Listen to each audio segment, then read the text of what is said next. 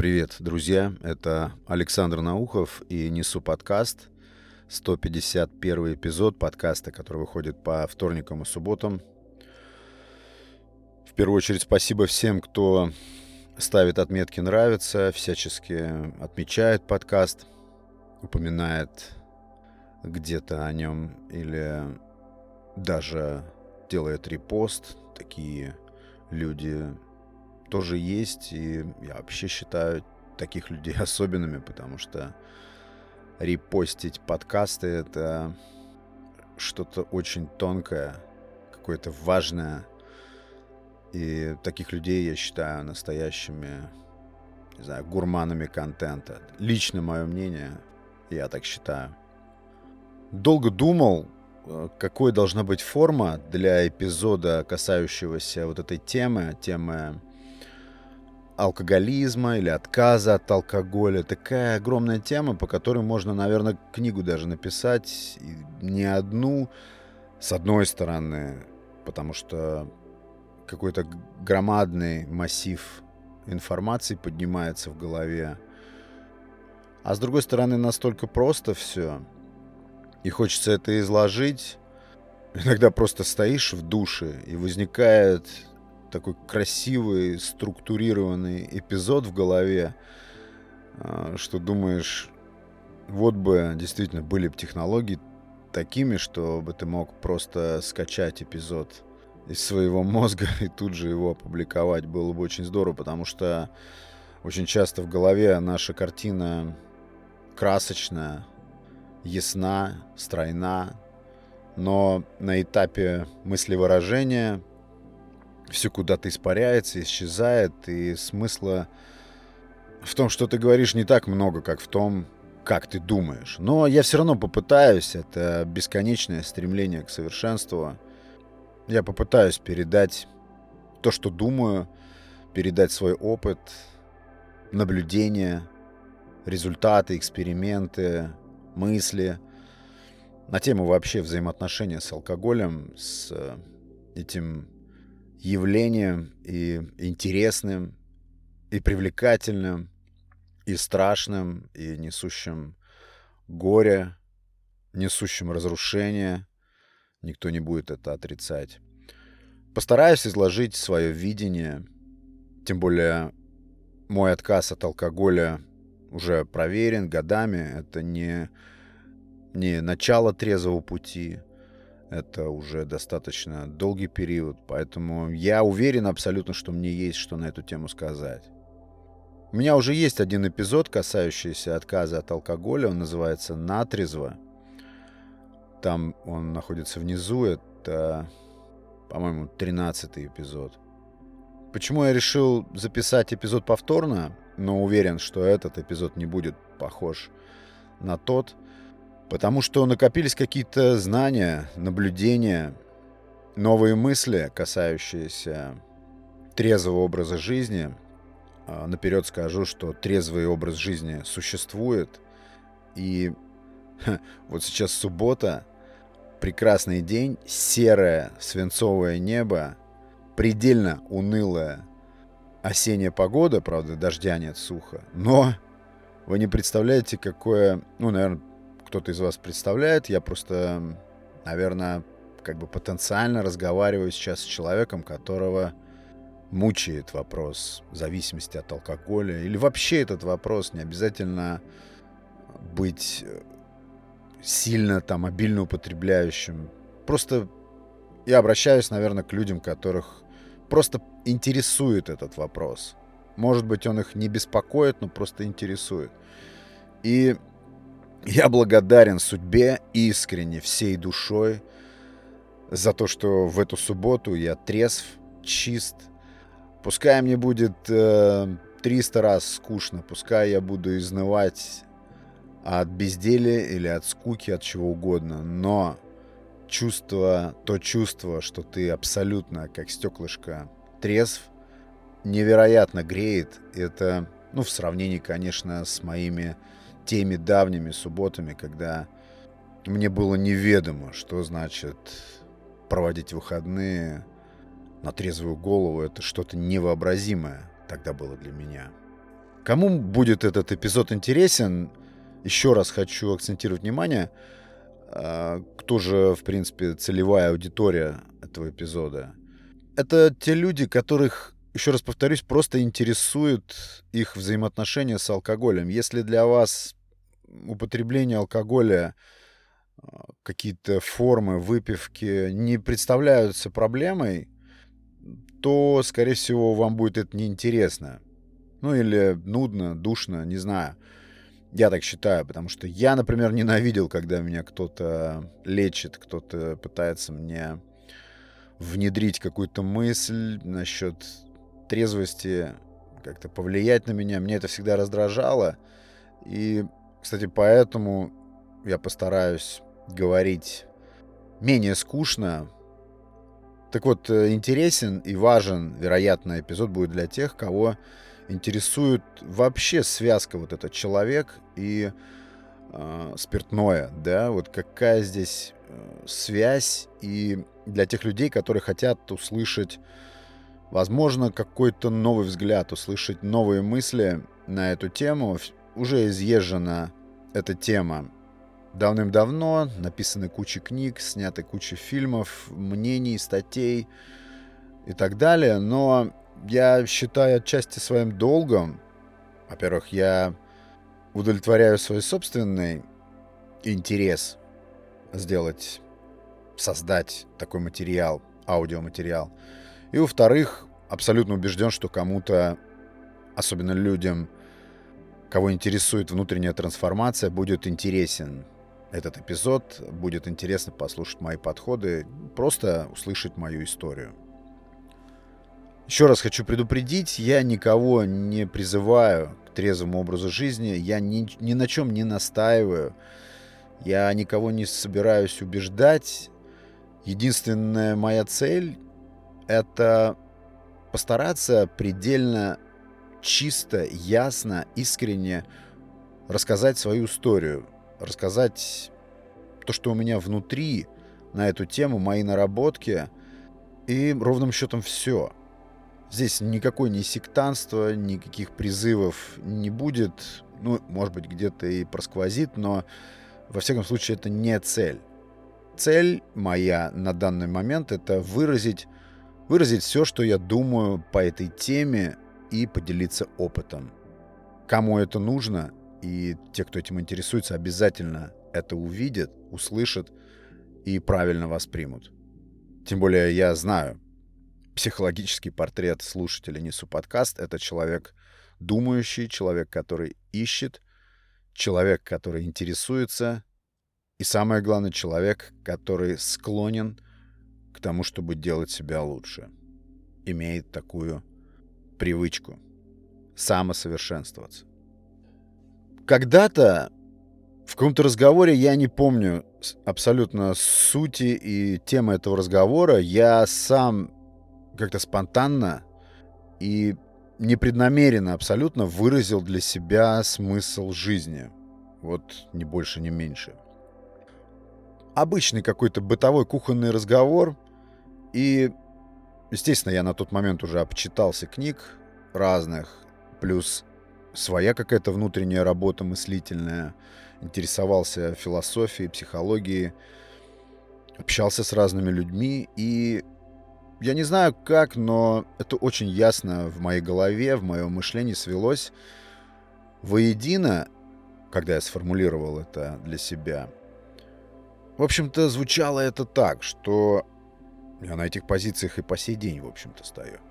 Что у человека нет никакого смысла жизни, никакого смысла жизни, кроме как делаться день ото дня все лучше и лучше – я понимаю, что звучит пафосно, понимаю, что по, по некоторым провокационным версиям самосовершенствование это есть один из видов саморазрушения. Возможно, возможно.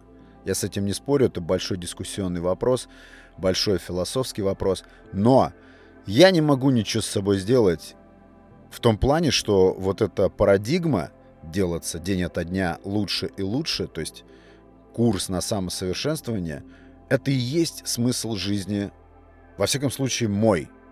И очень трудно мне пошатнуть эту парадигму. Очень трудно мне ее как-то оспорить. Как бы я не хотел внутренне ее опрокинуть, опровергнуть, нет. Каждый день я живу с тем ощущением, что я должен становиться лучше и лучше. Это звучит как, э, как будто какой-то коуч прокачивает, я понимаю, но, еще раз повторюсь, я не могу это отрицать. Я думаю, что большинство слушателей подкаста, если не присоединиться к этой идее, то точно увидит в этом какое-то рациональное зерно и что-то разумное, что-то очень похожее на правду. Но если идти от обратного, если идти от обратного, все наши чаяния, все наши устремления, все обусловлено инстинктом выживания. Вот, не знаю, 100 человек сейчас выведи и спроси каждого. Задай вопрос. Хочешь ли ты жить дольше? Или так, ты хочешь жить долго или недолго. Я думаю, что 100% респондентов ответят, что, конечно же, они хотят продлить свой срок жизни, срок пребывания здесь, в этом, ну, в живом состоянии, скажем так. То, что было до нашего появления и после нашего исчезновения, мы не знаем, мы опираемся только на жизнь. Вот она реальность, вот она жизнь, вот я сейчас сижу, записываю подкаст, и вот она жизнь. Что будет после того, как я э, завершу это состояние, никто не знает. Ни одна живая душа, ни один человек, ни один философ, ни один психолог, ни один профессор, ни один академик не знают, что происходит, когда заканчивается жизнь. Поэтому мы опираемся только на то, что имеем. Вот оно, наше живое состояние, статус живого человека. Что-то я, по-моему, затягиваю с Э, с началом, с вступлением. Ну, говорю, как оно есть. Говорю, как думаю. Так вот, все ответят, что они за то, чтобы увеличить этот срок жизни. Абсолютно. Ну, если кто-то и скажет, что нет, это либо лукавство, либо человек сумасшедший. Все. То есть мы опираемся на инстинкт выживания. Жить, жить и жить. Это, я думаю, нормальный девиз. Что такое нормально, не будем спорить, но это какой-то усредненный, пускай, да, нормальный, что бояться этого слова, да, нормальный позыв и девиз каждого человека. Жить, жить и жить. Дальше уже идет, конечно же, жить хорошо, жить комфортно, жить, э, получая удовольствие, жить с радостью. Никто не станет это оспаривать. Так вот, мысль какая у меня – если брать э, взаимоотношения человека и алкоголя, вот этой всей линейки, всей индустрии алкогольной, взаимоотношения между этим и человеком, то для меня, например, отказ от алкоголя просто выпиливание из своей жизни этого пункта, этого явления стало огромным подспорьем как раз вот в этой философии. Становиться день ото дня лучше и лучше. Очень странно и очень противоречиво, на мой взгляд. Не хочу, подчеркиваю, никого критиковать. Каждый человек живет э, свою собственную жизнь. Вот этот кусок, отмеренный ему, проходит на этой земле так, как ему заблагорассудится. Я не хочу никого критиковать. Если даже послышится в моей речи нотка критики, то заранее, не знаю, прошу прощения. Это так же спонтанно происходит, как и вообще записывается весь этот эпизод. То есть очень странно, на мой взгляд, сочетание желания жить и употребления алкоголя. Я сейчас не хочу говорить о формах употребления о каких-то благоразумных формах или неблагоразумных, о пьянстве, которое сводит в могилу, или об пятничном бокальчике. Это совершенно, это совершенно не интересующая меня область. Меня интересует вообще взаимосвязь как таковая – может быть, конечно, я радикален, категоричен, но в моем случае сработала и привела к великолепному результату именно такая метода, именно радикальная, именно философия полного, тотального, стопроцентного исключения и отсутствие каких-либо компромиссов с самим собой, каких-то внутренних э, зыбких договоренностей, чтобы выпивать по чуть-чуть, по крайней мере, в контексте моей жизни, моего характера, моего стиля жизни, такого не предусмотрено. То есть базой для отказа и основой вот этой вот для отказа, хочу закрепить этот поинт, была вот эта самая философия, что мне нужно, жизненно необходимо становиться лучше и лучше. Это, наверное, самый главный стимул. Нет, конечно, в ряду других, но если не самый, то один из самых важных. Я был алкоголик. То есть, если у кого-то стоит проблема с алкоголем, и он мучается, не понимает, э, как ее решить, первое, с чего нужно начать, это признаться в том, что ты просто алкоголик. Потому что любой врач скажет, что лечение начинается с диагноза. Я был именно алкоголик, потому что я привык за вещи браться страстно, за любые вещи браться со страстью, с азартом, и в том числе с алкоголем происходило так же. Я читал в книжках, что существует понятие умеренно пьющие люди. Еще раз говорю, ради бога, это не тема моего сегодняшнего разговора. Тема скорее принципиальная связь между человеком и алкоголем. Когда-то я решил для себя, определился абсолютно ясно, что алкоголь это наркотик. Я хорошо знаю, что такое наркотики, сам я не употреблял, но очень хорошо владею этой темой, потому как я вырос и рос, и вырос в спальном районе на севере Москвы, и очень хорошо осведомлен тем, что там происходит и как это происходило, и сейчас, в принципе, я любому человеку, который употребляет алкоголь, могу и часто очень так практикую, тестирую, спрашиваю, назови мне, пожалуйста, пять отличий алкоголя от того же тяжелого наркотика, допустим, героина. Принципиальных различия. Я понимаю, что это опять же дискуссионный вопрос. Люди, которые любят время от времени выпить, они станут отрицать такую схожесть и никогда не согласятся, что это одно и то же. Но если сухо проанализировать и разложить все по полочкам, то мы увидим, что какой-то существенной, принципиальной разницы между алкоголем и тяжелыми наркотиками нету. А разница трагичная и коварная состоит в том, что алкоголь — это мега доступный наркотик. Тебе не нужно строить никаких хитроумных схем для того, чтобы испытать его действие. Это займет у тебя 5 минут, в отличие от тяжелого наркотика. Но здесь я просто предлагаю подумать, поразмыслить и беспристрастно сравнить. Я думаю, выводы у вас будут точно такие же, как и у меня. Огромных каких-то принципиальных различий между алкоголем и тяжелыми наркотиками нет. Дальше огромным стимулом отказаться от алкоголя для меня было то, как ни странно, это опять же, ну как-то скорее характеризует меня. Я не думаю, что это типичный какой-то расклад. Меня заставило отказаться от алкоголя то, что от него крайне сложно отказаться. Это опять же вопрос азарта внутреннего, внутреннего эгоизма, когда ты бросаешь себе вызов – Вновь тот челлендж. Как это так, я не могу отказаться от чего-то? Разве это независимость? Разве это не порабощенность меня? Разве я не на поводке в таком случае, если я просто не могу отказаться от выпивки? Вот эта штука меня подстегивала очень сильно. То есть как это так?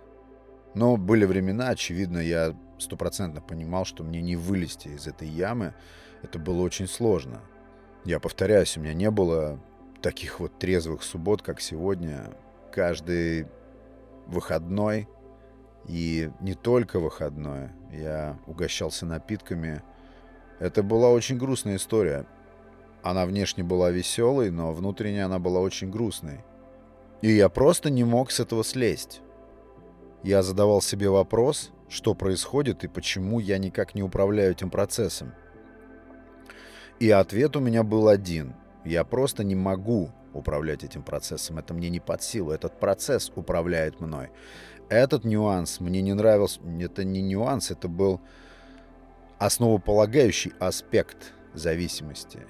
И он меня дико не устраивал, так как я человек по жизни свободолюбивый, и независимость для меня не пустой звук, для меня зависимость от чего бы то ни было истощает и отравляет мою жизнь. И поэтому такой расклад меня не устраивал совсем. То, что я просто не могу отказаться от алкоголя. Я могу сто раз хотеть этого, но у меня ничего не выйдет. Ха, сколько методов, ребят, я перепробовал разных. Сколько всевозможных стилей употребления алкоголя. Таких мягких, смягченных стилей. Сейчас вспоминаю как раз мысли из того самого 13 эпизода, который называется «Натрезво». И одновременно вспоминаю и жизнь свою на том этапе. То есть у меня дошло до того, что саму жизнь ее вкус, интерес я ощущал только под воздействием алкоголя. Бывало такое у вас? То есть, если у меня перед глазами вот эта пелена, то значит я живу, я защищен, я чувствую себя прекрасно. И дошло до того, что я только в этом состоянии чувствовал себя прекрасно. Меня пугала и раздражала трезвость. Мне вообще не нравилось это состояние абсолютно. Я находил его каким-то нудным, и это было для меня просто периодом ожидания, когда я снова войду вот в это вальяжное, расслабленное, размытое состояние. Я был зависим от этого прекрасного, в кавычках, плавного варианта самоощущения. Все праздники, все выходные, любые какие-то свободные дни я предавался употреблению спиртного. Я, конечно, не скатился до каких-то уже маргинальных состояний, такого, конечно, не было. Это, кстати, было одним из таких факторов, поддерживающих меня, что я оставался более-менее цивилизованным, цивильным человеком, несмотря на такое обильное злоупотребление напитками трезвым мне быть совсем не нравилось. Это скучно, нудно, пусто, серо. И количество дней, когда я употреблял, постоянно росло. Наверное, большую часть жизни я проводил именно вот в этом состоянии расширенного сознания, в состоянии расслабленности, глубокой расслабленности, утопая в этих ощущениях прекрасных. Но вот интересное явление, сейчас читаю книгу, вот уже чуть-чуть рассказывал о ней, «Сила настоящего», и там очень интересная глубокая мысль, я уже о ней рассказывал, но она для меня какой-то революционной стала. И она сейчас вот как раз к этому случаю очень-очень как-то пристегивается, очень связана она, эта мысль с тем, о, чем я сейчас хочу сказать. Вот есть в нас э, какой-то набор вещей, очевидно, явно здравых и, самое главное, абсолютно точно известных нам. Грубо говоря, что такое хорошо и что такое плохо, если примитивизировать это. То есть уже заложено в нас, как бы по заводским настройкам, так если метафоризировать, есть в нас какое-то тайное, явное знание. Вот интересно, Этим знанием я пользовался даже тогда. Я думаю, что вы тоже, если понаблюдаете за своим опытом, покопаетесь, посмотрите в памяти, то такие моменты отыщете, когда это не просто какой-то внутренний голос, это какое-то естество говорит в нас, некое естество, некая глубинная природа нашего я или нашего мы, я уж не знаю. То есть это какой-то, ну пусть внутренний голос, который заведомо, точно в нужный момент поддиктовывает нам истину. Вот так выражусь. И ту истину, в которой нельзя сомневаться. Ты не можешь в ней сомневаться. Может быть, это отчасти совесть, я не знаю.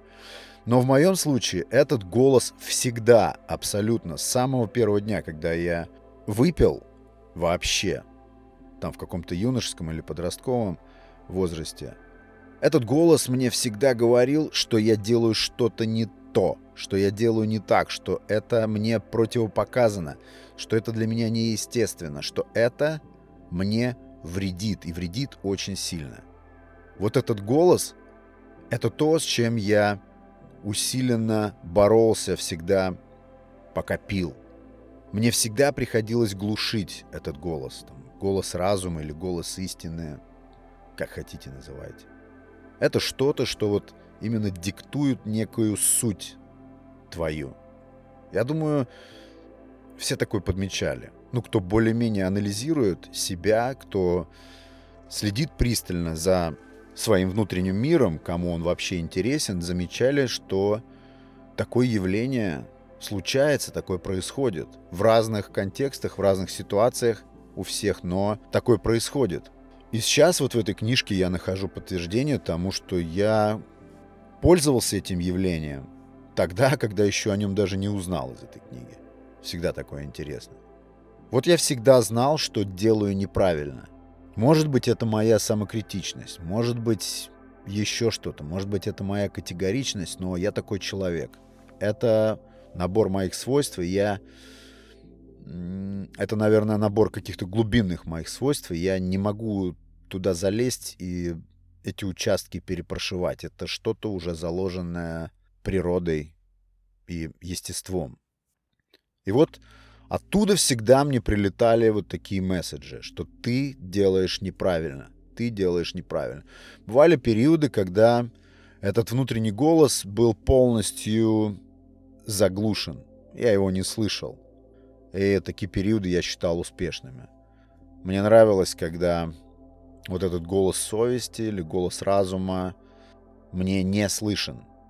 Я тогда чувствовал себя свободным, а, в том же употреблении напитков. И просто чувствовал легкость, свободу от этого голоса совести. Но это не то, что ты можешь в себе уничтожить. Ну, по крайней мере, я. Я всегда знал, что этот голос вылезет, он не даст мне себя заглушить. Потому что он и есть какое-то истинное «я». Боже, говорю как проповедник какой-то. Но как думаю, так говорю. И вот это также явилось огромным источником стимулирования, источником мотивации к тому, чтобы судорожно, активно, бескомпромиссно искать способы избавиться от алкогольной зависимости. И я рыскал такие методы, искал, где мой путь, что мне делать, Ничего не работало, потому что кто сталкивался с решением проблемы алкоголизма, знают, что это очень сложная история, как в случае с любыми наркотиками, как и в случае с никотином. Это очень глубинная, коренная, сильная, коварная и гнетущая зависимость. Что-то мне кажется, что в этом эпизоде я смогу а, уложиться в час, рассказав только о том, почему я решил перестать употреблять алкоголь, чтобы особо не затягивать. Ну, посмотрим. Дальше. Очень классная штука, о которой я потом узнаю через годы, но применял ее тогда, еще раз говорит о том, что мы все знаем. А книжки просто нажимают на эти кнопочки в наших знаниях и создают у нас ощущение, что мы узнаем что-то новое. На самом деле это очень старое и давно известное нам критическое мышление. То есть ты пользуешься им, ты уже вовсю его используешь. Но постфактум, через годы ты узнаешь, что этот термин, это, этот метод и способ, и подход называется критическое мышление. Да, критическое мышление, когда ты задаешь себе вопрос, а верно ли я делаю а я ли решил это сделать, допустим, что касается выпивки, а не выстроена ли система таким образом, что я являюсь каким-то ее звеном. В данном случае, например, алкогольная индустрия, которая ну, просто-напросто заточена по то, чтобы ты покупал алкоголь. Дорогой алкоголь, дешевый, неважно. Самое главное, постоянно. Это просто чей-то бизнес, клиентом которого ты являешься. Кто с этим станет спорить? И если у кого-то в мыслях это выглядит вполне нормально, то есть эта схема, ну так выглядит жизнь, так обстоят дела, то, например, в моем мире это вызывало самокритику, это вызывало самоосуждение. Мне не нравилось, что кто-то использует меня. Да, речь идет и о кармане тоже. Алкоголь прилично забирает денег. Алкоголь требует постоянных вложений. Неважно, какой жанр алкоголизма человек выбирает. Эта индустрия требует подпитки. Подпитки из твоего кармана. И в данном случае критическое мышление позволяет тебе разогнать этот туман и увидеть, что ты просто та самая масса, та самая единица в этой массе. Ресурс, отдельный ресурс который требуется этой индустрии. Она хочет его поглотить. Твой ресурс твоей нервной системы, ресурс финансовый, то есть залезть тебе в карман, и сделать так, чтобы процесс питания этой индустрии от тебя был максимально долг и продуктивен для этой системы. Взамен эта система ничего не дает, она только забирает. Вот к таким мыслям я пришел тогда, когда мне вздумалось решить эту проблему раз и навсегда – то есть критическое мышление позволяет тебе задать пограничные, жесткие вопросы. Да и потом вопрос, почему все вокруг пьют? У нас из 10 человек 8 обязательно пьют. В своем окружении людей, которые тотально не употребляют алкоголь, я, если и найду, то это единицы. Это прям единицы. Это не какой-то большой процент, это пренебрежительно малый процент. И вы тоже, если посмотрите вокруг на свое окружение, то люди, которые совершенно не употребляют, это какие-то, ну, наверное, какие-то уникальные, очень редкие экземпляры. То есть критическое мышление позволяет тебе задать вопрос в лоб. Почему все вокруг пьют, и я тоже пью? Ну, по крайней мере, такие вопросы рождались в моей голове. И меня это тоже не устраивало. Прям очень не устраивало. Мне никогда не нравился мейнстрим. Мне никогда не нравилось то, что делает толпа. Мне никогда не нравилось причислять себя к какой-то массе.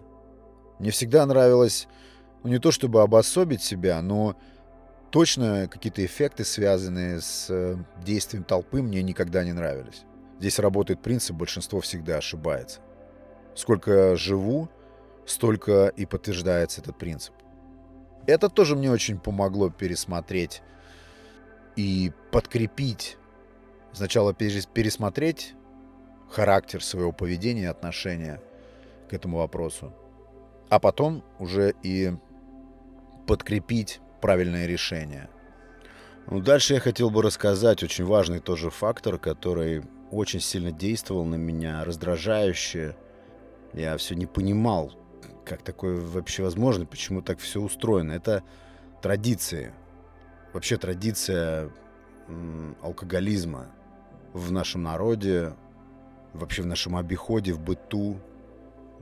Я долгое время не подвергал никакому сомнению основательность, какую-то закономерность, правомерность, что ли, всех этих традиций.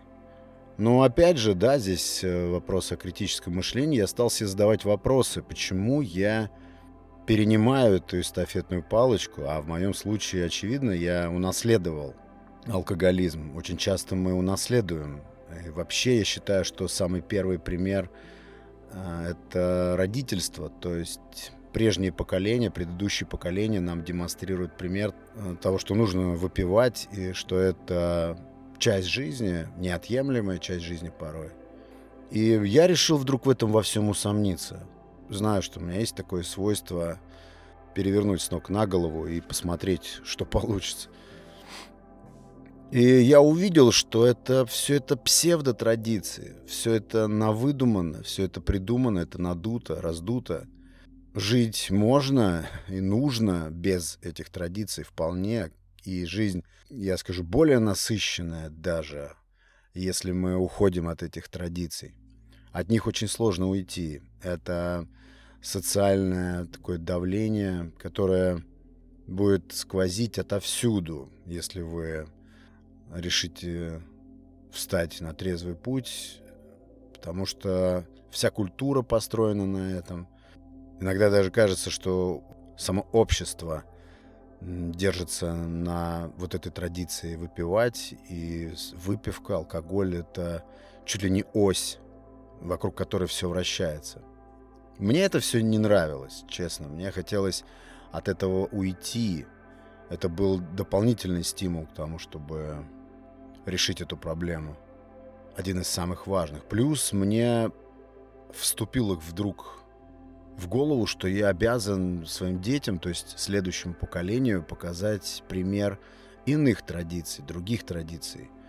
Продемонстрировать им, не знаю, насколько это получится, продемонстрировать своим примером, что жизнь возможно, реально возможно без этого яда.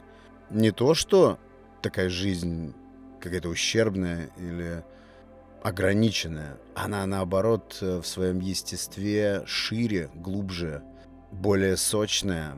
Ну, потому что ты проживаешь ее естественно, осознанно, без вот этого искусственного затуманивания, смотришь на вещи прямо таким взглядом, какой у тебя есть, и на те предметы, которые перед тобой предстают такими, какие они есть, без вот этой фильтрации, без розовых очков. И также говоря о традициях, хочется, конечно же, сказать, что у нас вообще все повод выпить. Если мы испытываем грусть, ну, это идеальный случай, когда мы должны утопить эту естественную для человека эмоцию в алкоголе – если мы испытываем радость, то же самое мы отмечаем это тем, что можем выпивать, да. Печаль, скука. Скука вообще, мне кажется, должна встать на первое место вот в этом рейтинге причин выпить. Ну, потому что алкоголь эту проблему решает э, просто мгновенно. Кстати, да, в том эпизоде, в 13-м натрезво, есть такие мысли, что скука — это одно из самых базовых и естественных состояний человека.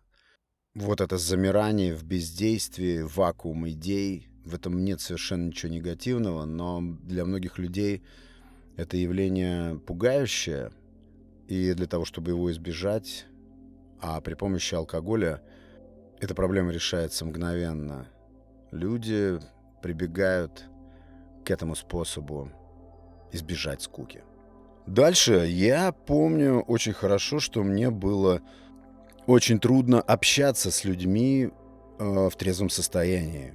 Замечали такое? Я не знаю. Ну, лично, может быть, это моя такая индивидуальная особенность.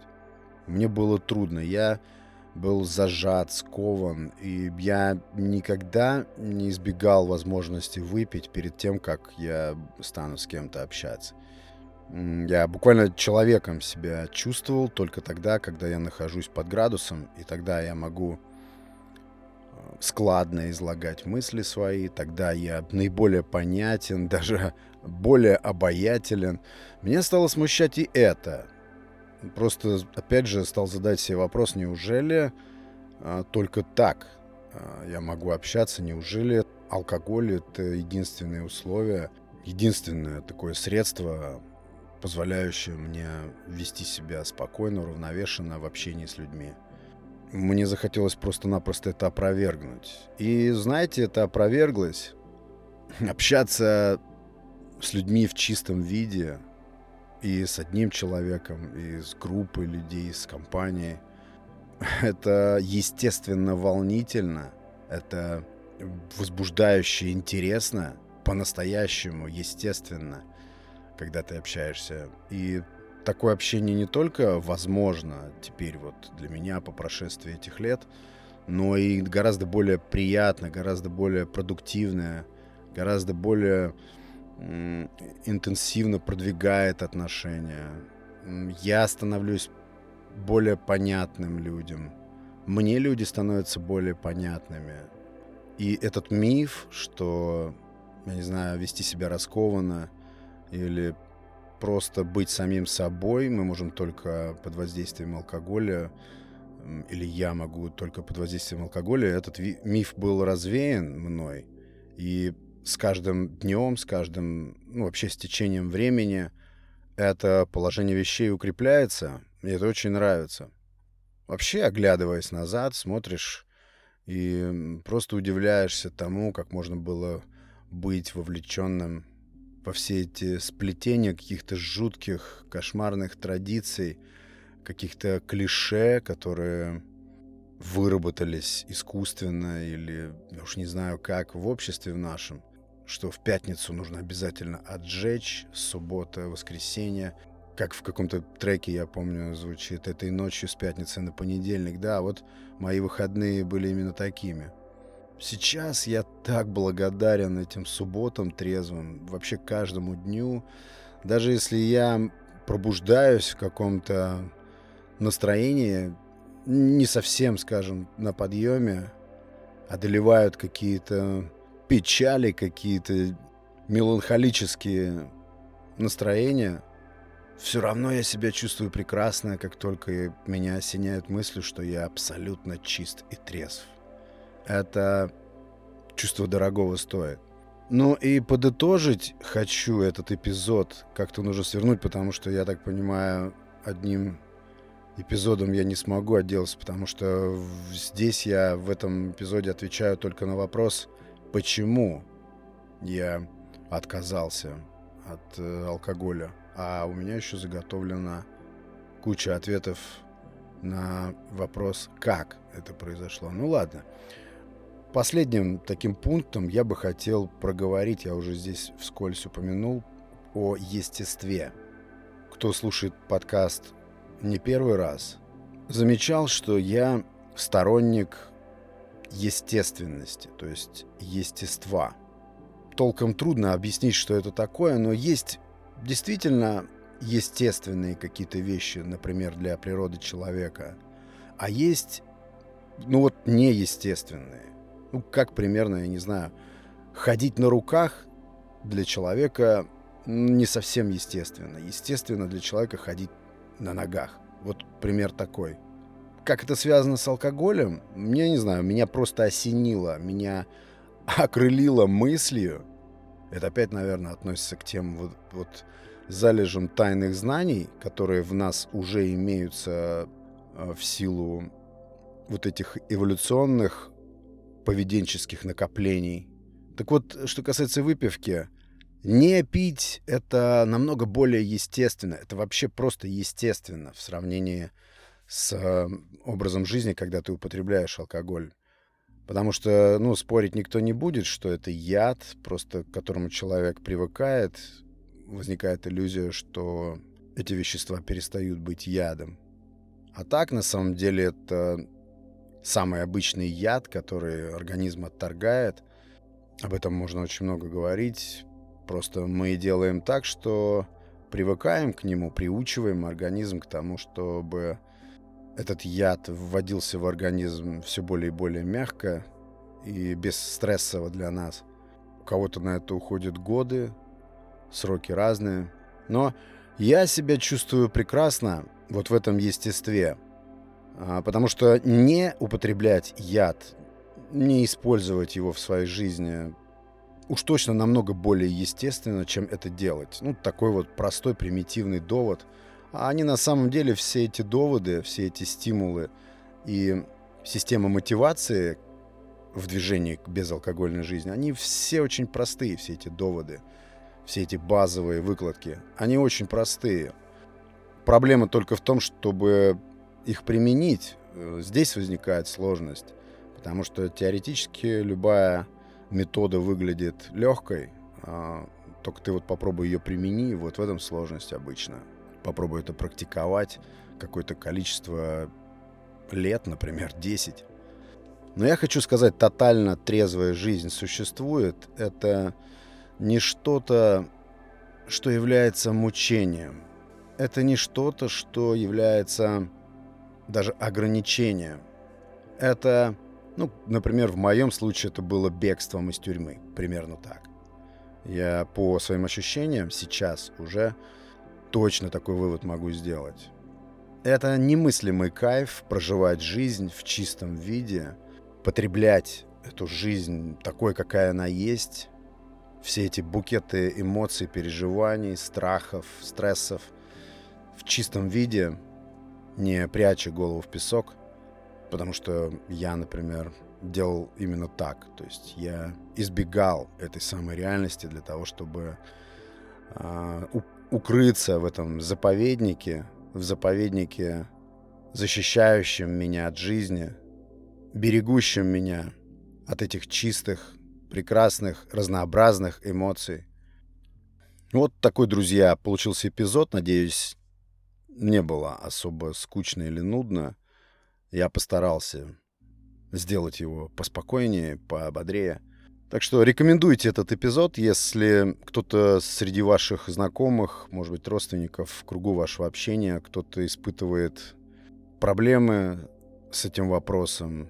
Может быть, мои мысли здесь, в эпизоде, или моя система стимулов, о которой я в этом эпизоде рассказал, поможет им отыскать ориентир и, возможно, выбраться из алкогольного плена. Спасибо большое за внимание, спасибо за прослушивание. Это был Несу подкаст, 151 эпизод, подкаста, который выходит по вторникам и субботам. Спасибо за внимание. Пока.